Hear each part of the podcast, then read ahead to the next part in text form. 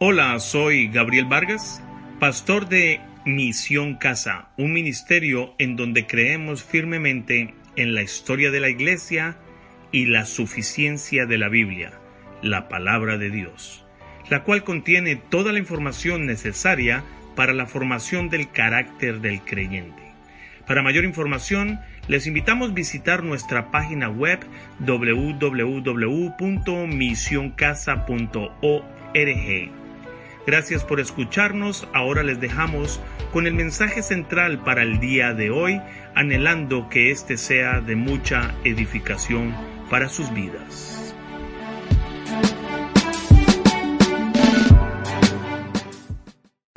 Hermanos, abran sus Biblias en Mateo 28, versículos 18 al 20. La gran comisión. Leemos Matthew 28, verse 18, 20, Brother James.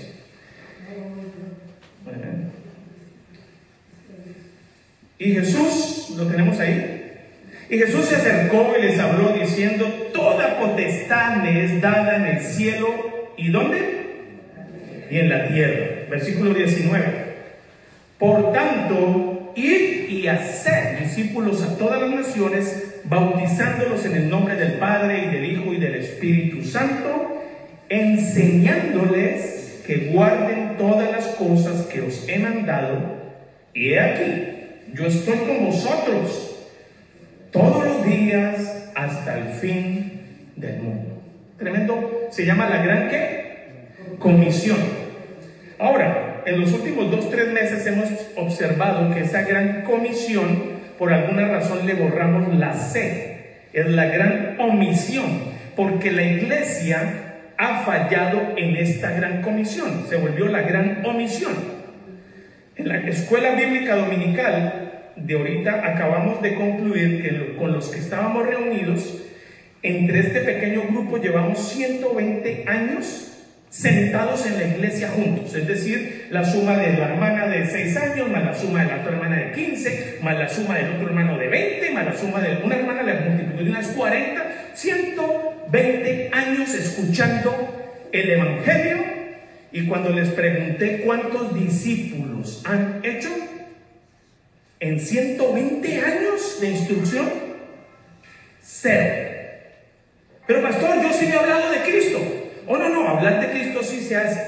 Pero yo le he dado un versículo a una persona, eso, eso también lo hacemos. Pero yo me he comportado bien, aleluya, eso es lo que debe hacer un creyente. Pero yo oro, no, sí, eso también está bien. No, pero yo, yo, yo les he hablado que, que Dios cambió mi vida, sí, eso está correcto. Pero no es lógico que el sembrador salió a sembrar puso la semilla y no se levantó de día y de noche para que ver que cuando Dios, que es el que da el crecimiento, muestre frutos, te siga eh, haciendo la gran comisión, enseñándole, bueno, bautizándolo y enseñándole que guarde todo, porque es la gran comisión. Entonces, sí hemos avanzado, hemos puesto semilla, pero nos vamos y dejamos que otro continúe, porque hay versículos que dicen que uno siembra, otro riega y otro recoge. Entonces yo me amparo bajo ese versículo, entonces yo ya sembré, que otro riegue. Pero la gran comisión no dice eso. La gran comisión dice, por tanto, ¿quién quiere servir de ejemplo? ¿Puedo usar a, a un cubano hoy? ¿Ariel? Ariel. Por tanto, Ariel no, vamos a empezar desde el principio. ¿Por qué no va al versículo anterior? Versículo 18.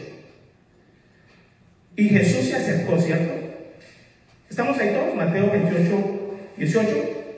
Y Jesús se acercó a Ariel y le habló diciendo, Ariel, toda potestad, Ariel, me es dada en el cielo y él. Por tanto, Ariel, id y hacer discípulos a todas las naciones, Ariel.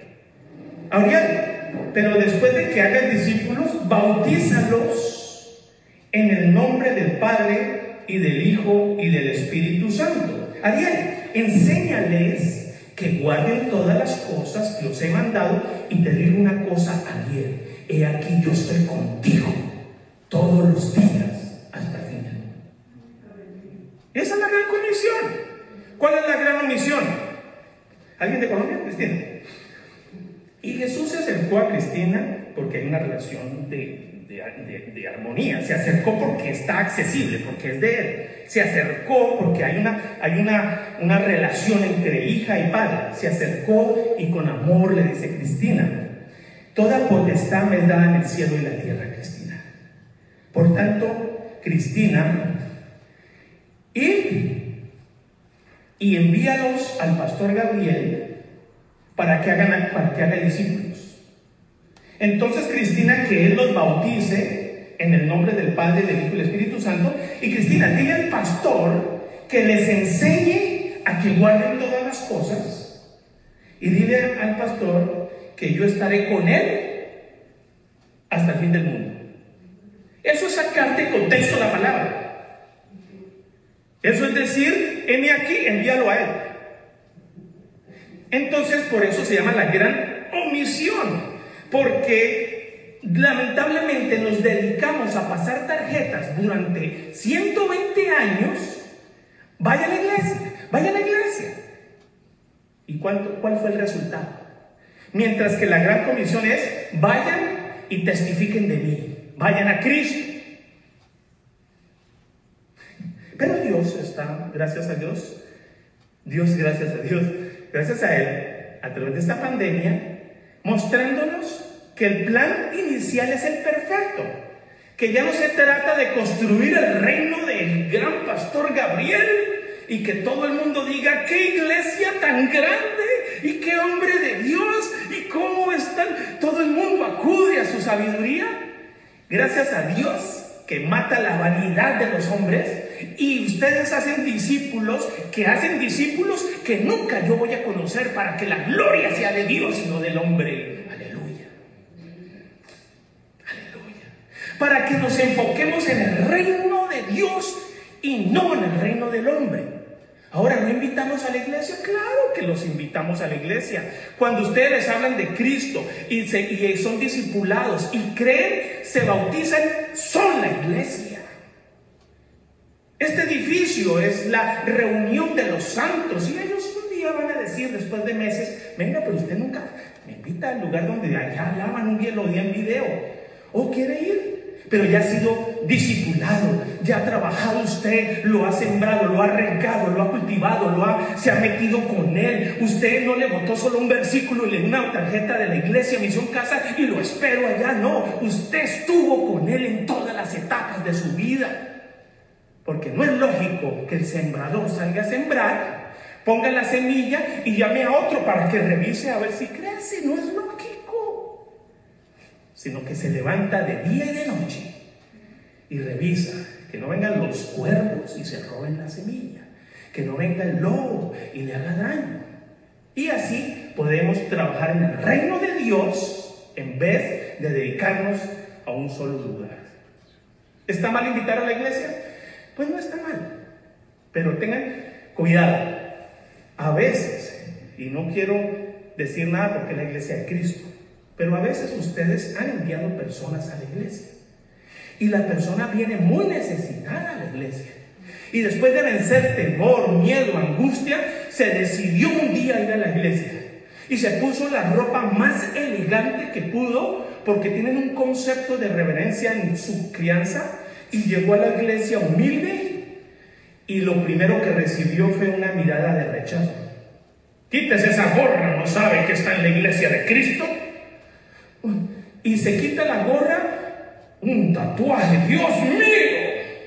Y el muchacho queriendo recibir alivio, aliento, recibir palabra de Dios, pórtese bien, no sabe que está en la iglesia del Señor.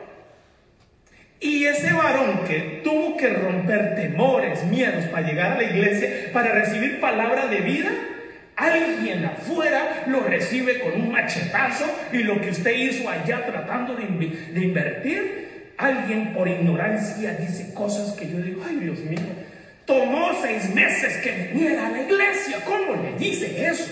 Claro, porque como no lo regó, no lo sembró, no lo cuidó, es fácil machetearlo.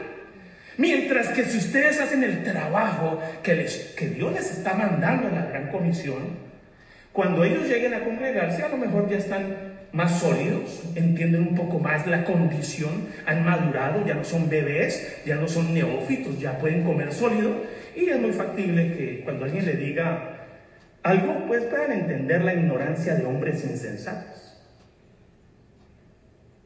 ¿Cuántas veces no hemos hecho daño?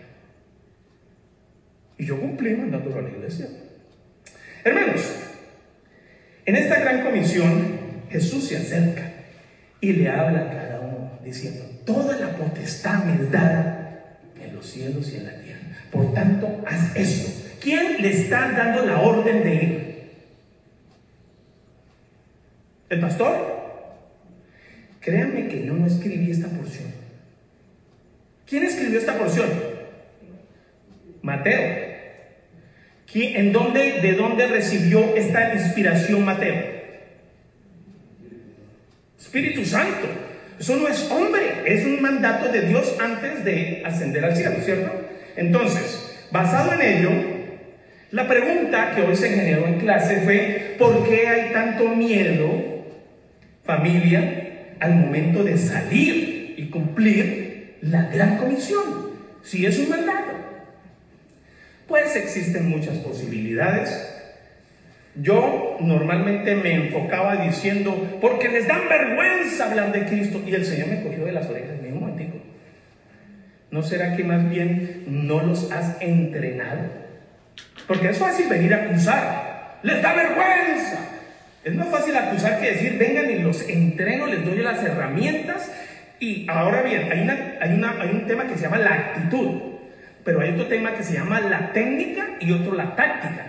A lo mejor muchas personas no tienen vergüenza, pero lo que no tienen son las herramientas necesarias para salir y llevar la gran comisión. No saben ni por dónde empezar, no saben ni a dónde ir. Eso la iglesia está tomándose horas enteras semanales para equiparlos a ustedes. La pregunta, ¿han venido a los talleres? Este, hay una responsabilidad. Ahora, ¿por qué tanto miedo? Pues sí, por cuestión de actitud. ¿Qué es, qué es la actitud? No busqué en el diccionario, pero tengo entendido que es como yo me comporto frente a ciertas circunstancias. Puede que yo sea tímido, pero cómo sobrepaso mi timidez para cumplir lo que Dios me está mandando.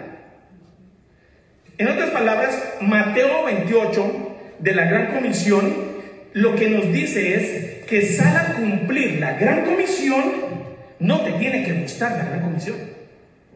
Ahí Dios no te está diciendo que te guste, te está diciendo es que la cumplas. ¿Sabes cuántas personas se retiran de las iglesias diciendo, no me gusta la música, odio los himnos, odio todo, lo odian todo? Pero es que el Señor está diciendo que les tiene que gustar. Los himnos son para Cristo, no para ustedes. La alabanza es para Él, no para nosotros. A ti no te tiene que gustar. Tú lo tienes que hacer, es un mandato de Dios. ¿Cuántos se van de un lugar a otro diciendo, no me gusta la esposa del pastor, no me gusta la música, no me gusta la carpeta, no me gusta no ir a competición? No te tiene que gustar. Es un mandato congregarse. Entonces la gran comisión, si usted está esperando que le guste, ya vimos 120 años de, varios hermanos que estuvimos sentados ahí, cero discípulos.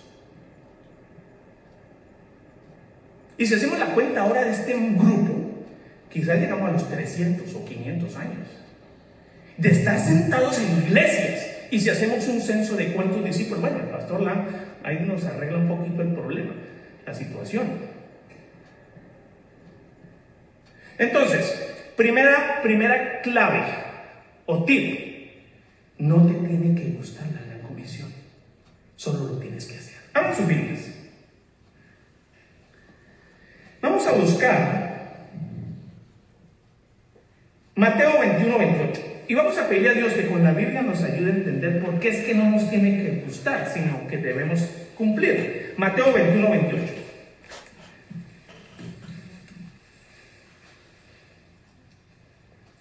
You got it, brother James? Matthew 20, 21, 28. Gracias. Dice la palabra de Dios en Mateo 21, 28, una charla entre Jesucristo y sus discípulos antes de la ascensión, antes de que fuera al cielo, unos minutos antes de que el Señor Jesucristo se fuera para fuera de este, de este universo. Ustedes saben que el universo es este, un plano de creación. Dios está fuera del universo, Él creó el universo, Él creó los cielos y la tierra, los creó. Él en el cielo no es en este universo, es en los cielos la creación de Dios, este universo. El Señor vino a establecer su reino y su justicia en este plano donde habitamos nosotros. El Señor Jesucristo vino, cumplió lo que tenía que cumplir y se fue al cielo. Él está mirando todo desde el cielo. Es la creación de Él. No, la creación no es más grande que Él, Él es más grande que la creación. Amén. Dice Jesucristo antes de ir, pero ¿qué os parece? Un hombre tenía dos hijos y acercándose al primero le dijo, hijo, ve hoy a trabajar mi viña. Respondiendo él dijo, no quiero. Pero después, arrepentido, fue. Acercándose al otro, le dijo de la misma manera. Y respondió este como, sí, Señor, voy. Y no fue. ¿Cuál de los dos hijos hizo la voluntad de su padre? Dijeron ellos, el primero. Jesús les dijo, de cierto, de cierto os digo, que los publicanos y las rameras van delante de vosotros al reino de Dios. Porque vino a vosotros Juan en camino de justicia y no le creísteis. Pero los publicanos y las rameras le creyeron. Y vosotros, mis discípulos, viendo esto, ¿no os arrepentís después para creerle? Porque muchos están en las iglesias y dicen, sí, te amo, te amo, te amo, yo te amo, pero no cumplen sus mandamientos. Pero afuera hay rameras, hay de toda clase de pecadores que a lo mejor para nosotros no nos metamos con ellos, pero en ellos al recibir trabajan en el reino de Dios y dicen, sí, aunque no soy merecedor, pero lo hago. La pregunta es, ¿quién de ustedes ha trabajado en la villa del Señor a regañadientas, pero lo hizo? ¿Y quién de ustedes ha dicho, sí, yo trabajo, yo trabajo, y nunca ha hecho nada?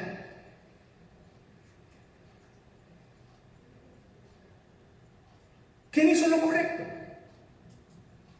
El que tenía buen ánimo y dijo, sí, sí, sí, y no hace nada. O el que tenía desgano y dijo, ah, fue y lo hizo. Por eso digo que la gran comisión no tiene que gustarle. Lo que tiene que hacer es hacerlo. Porque a este no le gustaba para nada trabajar en la viña de su padre. Pero fue. Y pregunta a Dios, ¿quién de los dos hizo lo correcto delante Padre de mis ojos. El que obedece su palabra. Amén. Creo que todos estamos claros hasta ahí. Amén, amén. Así que, ¿cuál es la actitud que vemos en estos dos hombres? Porque el primer temor que hay que vencer es la actitud. La actitud es algo que va por encima de mi forma de ser. Yo soy tímido, pero por ser tímido me voy a sobreponer y todos vamos a llevar un mensaje. Dejo mi timidez a un lado y digo, Señor, tú prometiste ir conmigo hasta el fin del mundo. Sí, yo te sostengo. Miren lo que dice, es tremendo. Miren lo que dice el versículo en el mismo, el versículo 29 del mismo capítulo. No más, vámonos más para arriba.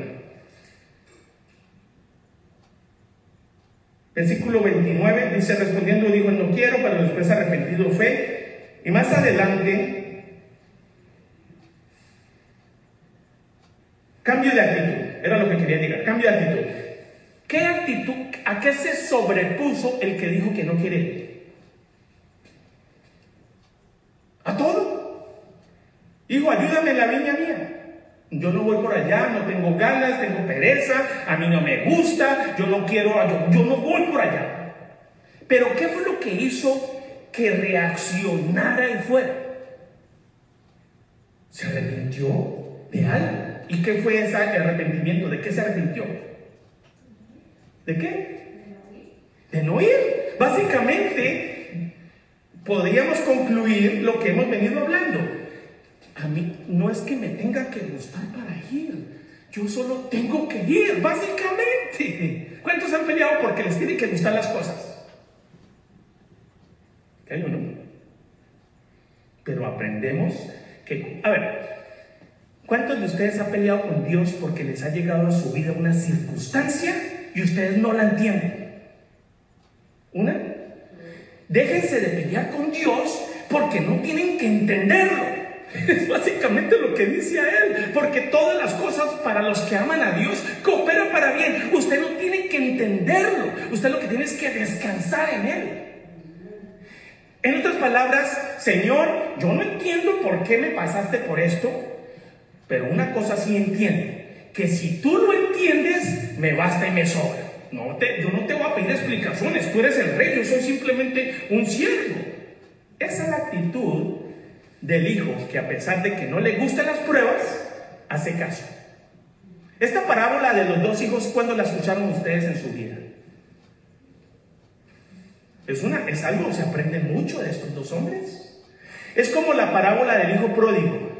Todo el mundo se enfoca en el que se fue pero si vemos la actitud del que se queda, es grave, envidioso, rencoroso, falta de misericordia. Yo he estado todo el tiempo en la iglesia y ese que fue al mundial, ahora lo reciben. Y yo que he estado aquí sirviendo, lavando, planchando y estoy todo. Yo soy, yo soy la única o el único que trabaja en esta iglesia y ese que llega, a ese se le recibe con fiesta. ¿Quién tiene una actitud verdaderamente mala? Es grave, hermanos. Es grave. Entonces, ese problema de actitud, ¿cuál sería la recomendación esta noche? Que si ustedes, por alguna razón, no han hecho las cosas porque creían que tenían que gustarles, hoy, de parte de Dios, les digo con amor que no tiene que gustarles, lo tienen que hacer. Gústenles o no les guste, es una palabra de Dios. Ahora Dios en su amor nos permite, nos revela cosas. Eso ya es otra cosa. Hay versículos que dicen, clama a mí, yo responderé y te mostraré. Les voy a decir qué pasa cuando usted es obediente sin pedir tanta explicación. El Señor Jesucristo también se acerca a usted y le, expresa cosas que usted antes no sabía. Cuando usted se entra en el servicio del Señor sin poner, pasando sobre su propio ser y decir, a pesar de, yo lo hago, el Señor empieza a abrirle el entendimiento. No es una fe de orilla de río, que primero espere que se abra el río para meterme, sino que la fe es métase al Jordán, que cuando se meta se abre el río, es diferente. Hasta que no me pruebes que eres Dios, hasta que no me muestres que yo sé, hasta que no me equipes, Señor, hasta que yo no me sienta fuerte, hasta que yo no esté tranquilo, hasta que yo no me sienta cómodo, hasta que yo no tenga casa, beca, carro, hasta que mi hijo no tenga a su hijo en la universidad, hasta que cuándo.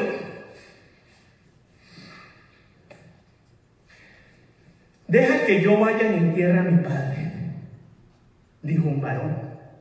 ¿Y qué le contestó el Señor Jesucristo? Dejad que los muertos entierren. ¿Se, ¿Se, acuerdan de ese versículo? A los muertos. ¿Qué quiere decir eso? Qué Señor tan cruel, ¿no? Este, este Señor está diciendo, Padre, se murió alguien y quiero ir a darle el pésame a mis hermanos, a mi familia. Eso es lo que está diciendo. No. Lo que está diciendo es que en esa época había un dicho muy popular que espera que consiga carro, beca, casa y una profesión que saque mis 60 años de jubilación y tenga mi familia organizada y tenga todo concretamente puesto y te sigo.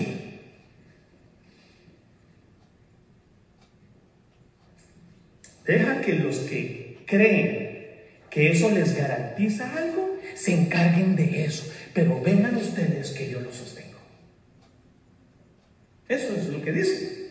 Entonces es un problema de actitud. Hermanos, salir a, cumplir la gran comisión no te tiene que gustar. Querida iglesia, solo tienes que hacerlo. ¿Y eso te va a quitar tantos problemas? Un día hablamos con mi esposa y me decía, hace unos años, Efesios capítulo 5, versículos 21 en adelante habla de sometimiento. Y yo la entiendo. Y me decía, yo no, yo no entiendo por qué la mujer se tiene que someter al hombre.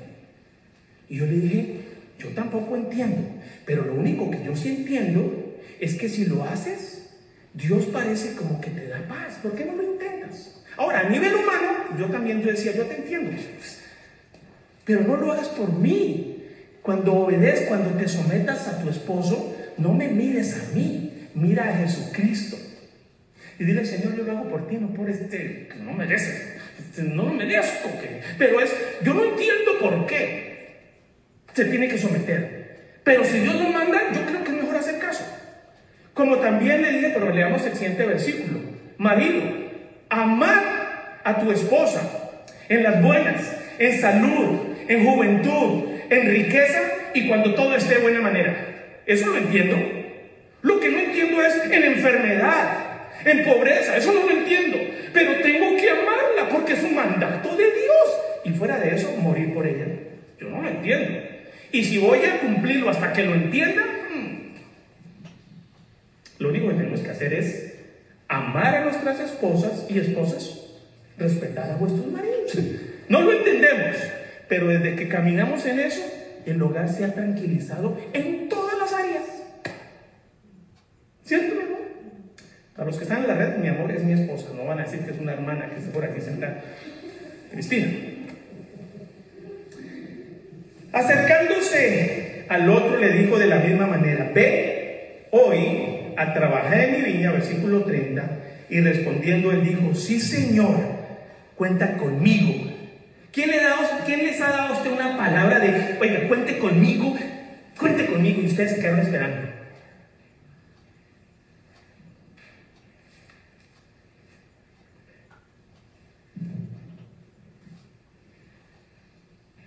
Dijo que, espera, acuérdame, dijo que sí venía, que sí, señor, voy. Sí, él dijo que iba. Oh,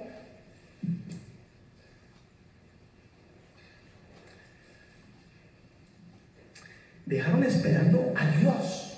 No, no, hombre. A Dios.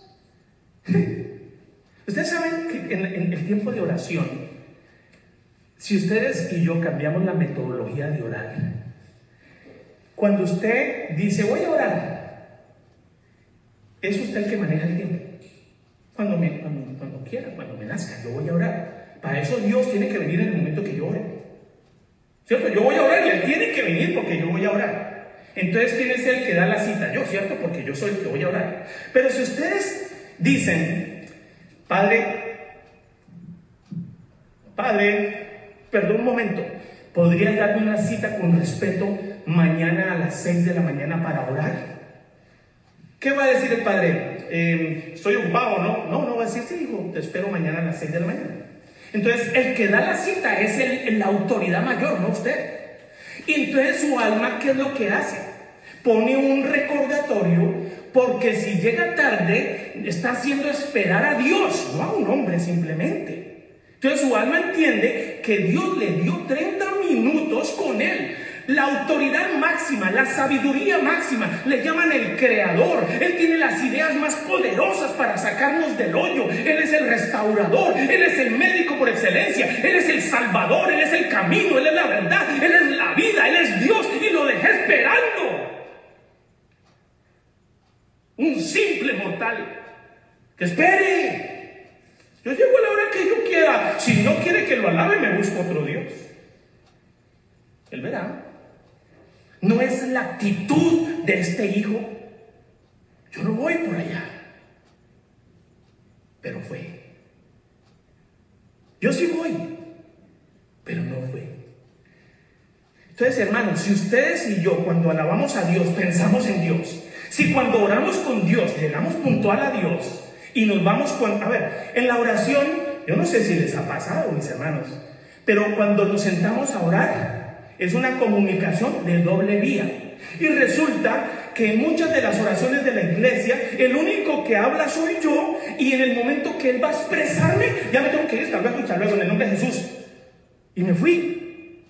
Como quien dice, él solo fue a tomar nota de mis peticiones, y yo le dije, piérdase de mi vista, concédame lo que tengo que necesito, y nos vemos en la próxima reunión de, de oración. Cuando Él ya estaba dispuesto a expresarme su voluntad, a decirme cuánto Él tiene planes para mí, a mostrarme la consolación, a mostrarme la solución, yo le dije, se calla, que me tengo que ir. ¿Cuántos hemos dejado a Dios en medio de una cita de oración y el único que habló fue uno?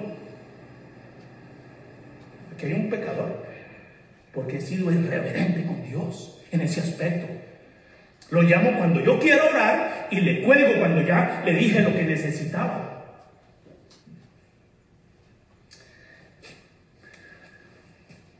No te tiene que gustar orar, pero debes respetar a Dios. Cumple con respeto eso.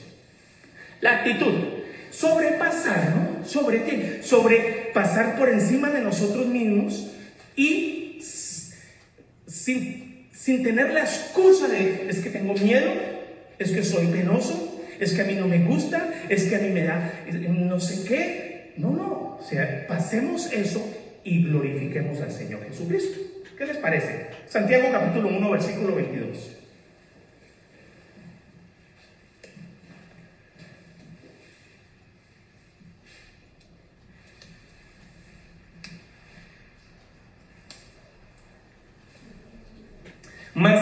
Hacedores de la palabra y no tan solamente oidores. Esa palabra que sigue, ¿qué, le da a entender la que sigue? Engañándoos a vosotros mismos. Cuando ustedes escuchan un mensaje y no hay una actitud de cambio y de hacerlo, ¿a quién están engañando? ¿A Dios? ¿Cómo, hermana? A nosotros mismos, dice Santiago. Porque si alguno oye la palabra y no la pone por obra, este tal es semejante al hombre que considera en un espejo su rostro natural. Es decir, va al baño, se mira en el espejo, pero mire lo que pasa en la siguiente parte. Porque él se consideró a sí mismo y se fue. Y luego que se fue, se olvidó. Oiga, ¿cómo era que era yo? ¿Cómo es que era yo? No me acuerdo. Me miré al espejo, pero no me acuerdo si tenía cabello o no cabello. No me acuerdo si tenía ojos azules o negros, o no, sé cómo era. El tal es como aquel que escucha esta palabra y no la hace. Así es aquel que dijo, sí Señor, yo voy. Y no fue. Por el contrario, mis amados, si ustedes ponen toda la atención en la palabra de Dios y la obedecen, hasta así no les guste, así los ataquen, así los acusen, así les... Mire, una señora, eso fue un testimonio que a mí marcó mi vida. Hace muchos años, en una iglesia, decía, mi esposo me amenazaba para no ir a la iglesia. Y si usted va, yo voy a empezar a tomar. Usted va a ser la culpable de que yo me vuelva un alcohólico, le decía este varón a su esposa a la que llevó al altar. Así que depende de usted. Si usted va a la iglesia, yo voy para el bar. Pero la esposa empezó a ir a la iglesia y el hombre empezó a tomar. Pero al ver que este varón, que esta señora, seguía insistentemente en obedecer la palabra, ella le decía, mi amado, yo te respeto, solo te pido una hora durante toda la semana, estoy contigo, yo te plancho, yo te lavo, y lo hago con gusto, yo, te, yo estoy en mi hogar, yo no salgo, yo, yo estoy obedeciendo, déjame solo ir a orar un momento, allá mi Dios, que de paso yo estoy pidiendo por la casa, si usted va, y así siguió y se volvió un alcohólico. Pero como el hombre no la pudo intimidar, dijo: Si usted vuelve a la iglesia de Cristo, la mato. La voy a quemar con gasolina. Y ella empezó a sentir los ataques de su propio amado, pero dijo, voy a ir a la iglesia. Y fue. Cuando volvió, el hombre estaba con los tragos encima y con dos galones de gasolina. Y lo único que esta señora pudo hacer e hizo bíblicamente fue aquí está tu esposa. Se arrodilló, ella misma tomó la gasolina y se la echó. Y le dijo, ahí están los fósforos. Yo estaba en la iglesia de mi Señor. Yo lamento mucho que muera así por ti, no por mí. Yo voy para donde mi Señor. Dice esta señora, y presentó al esposo ese día, que Él es ahora el que hace las citas en todas las iglesias llevando el testimonio, cómo esta mujer se mantuvo firme y él ver que su esposa misma se echó la gasolina, él le temblaba las manos con los fósforos de ver la fe de esta persona que no le importó las acusaciones, las intimidaciones, no le importó el rechazo, no le importó su vida, mis hermanos. El que quiera salvar su vida la perderá, mi hermano. No salgo, no puedo compartir el coronavirus, yo no puedo meter con nadie, este mundo está mal. El que quiera salvar su vida la perderá. Pero aquel que la entregue por causa del Evangelio, hermanos, el Señor abrirá las puertas.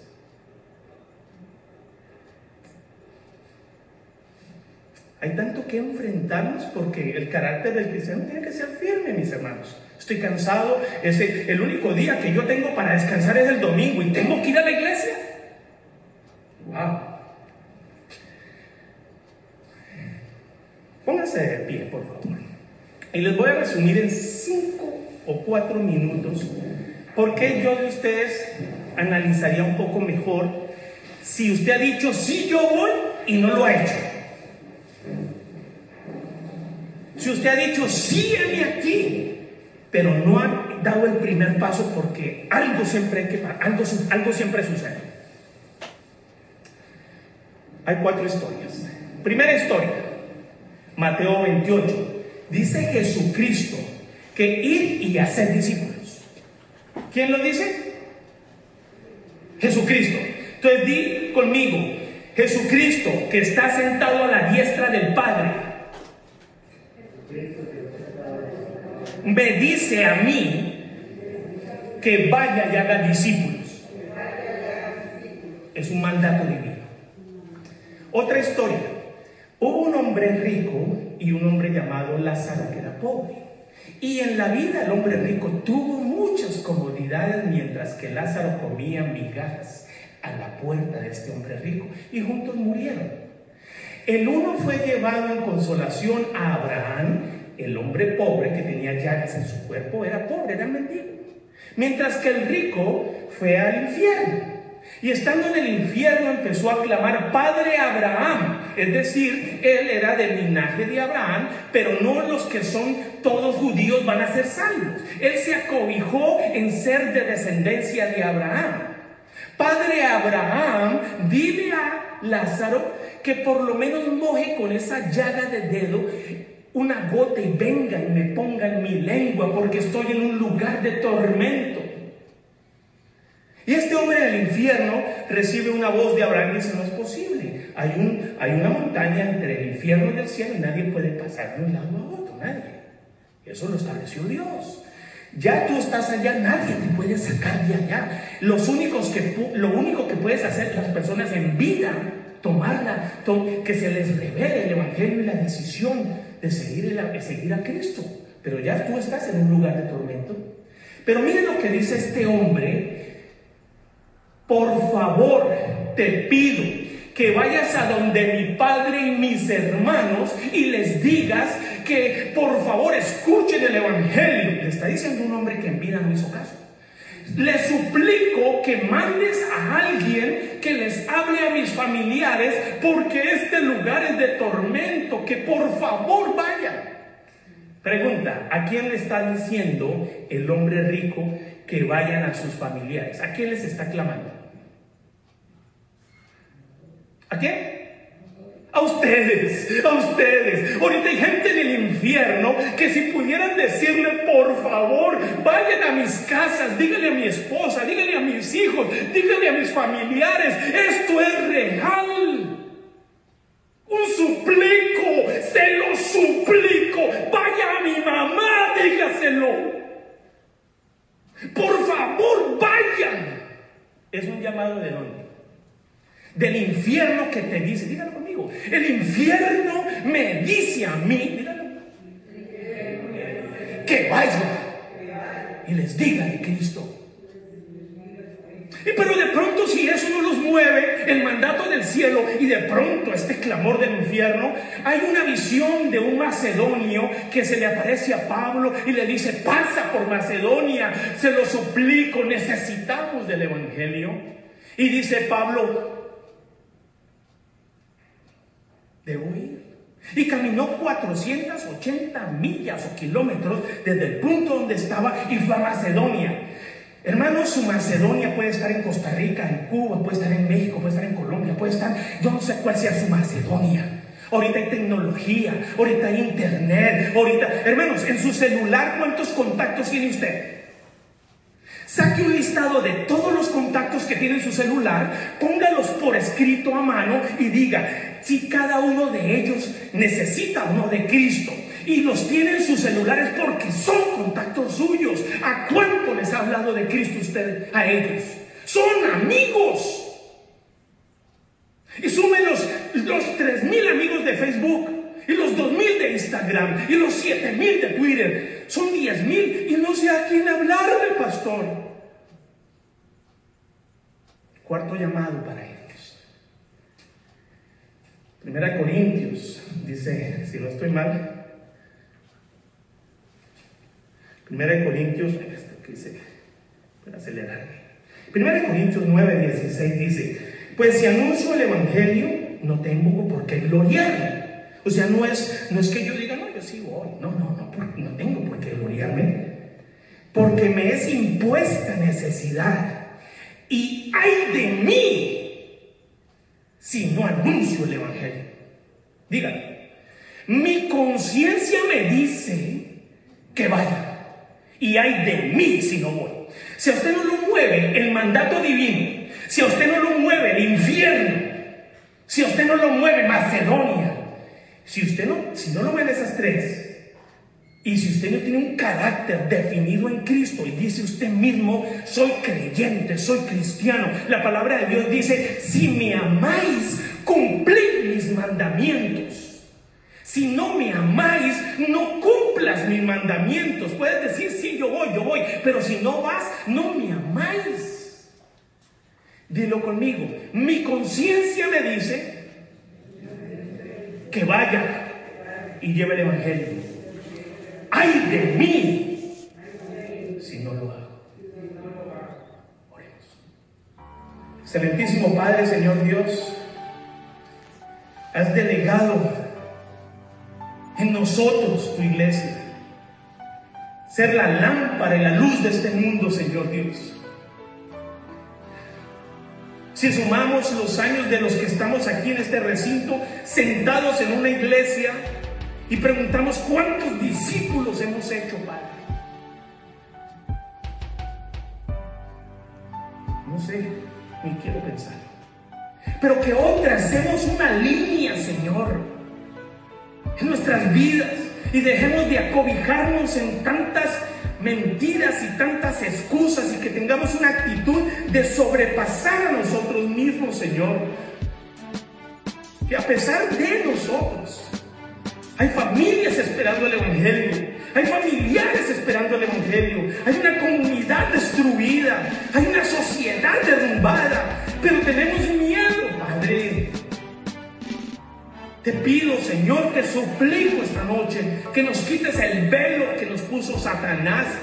Porque el enemigo no espera, el enemigo los invita diez veces. Vamos a una fiesta, yo lo recojo, yo le presto, yo le regalo, yo lo recojo, yo lo llevo, se queda en mi casa. El enemigo muerte. Pero nosotros que tenemos el Evangelio de Cristo, queremos ser caballeros, no molestar a nadie. Vamos a respetarlos. No quiero que se ofendan conmigo.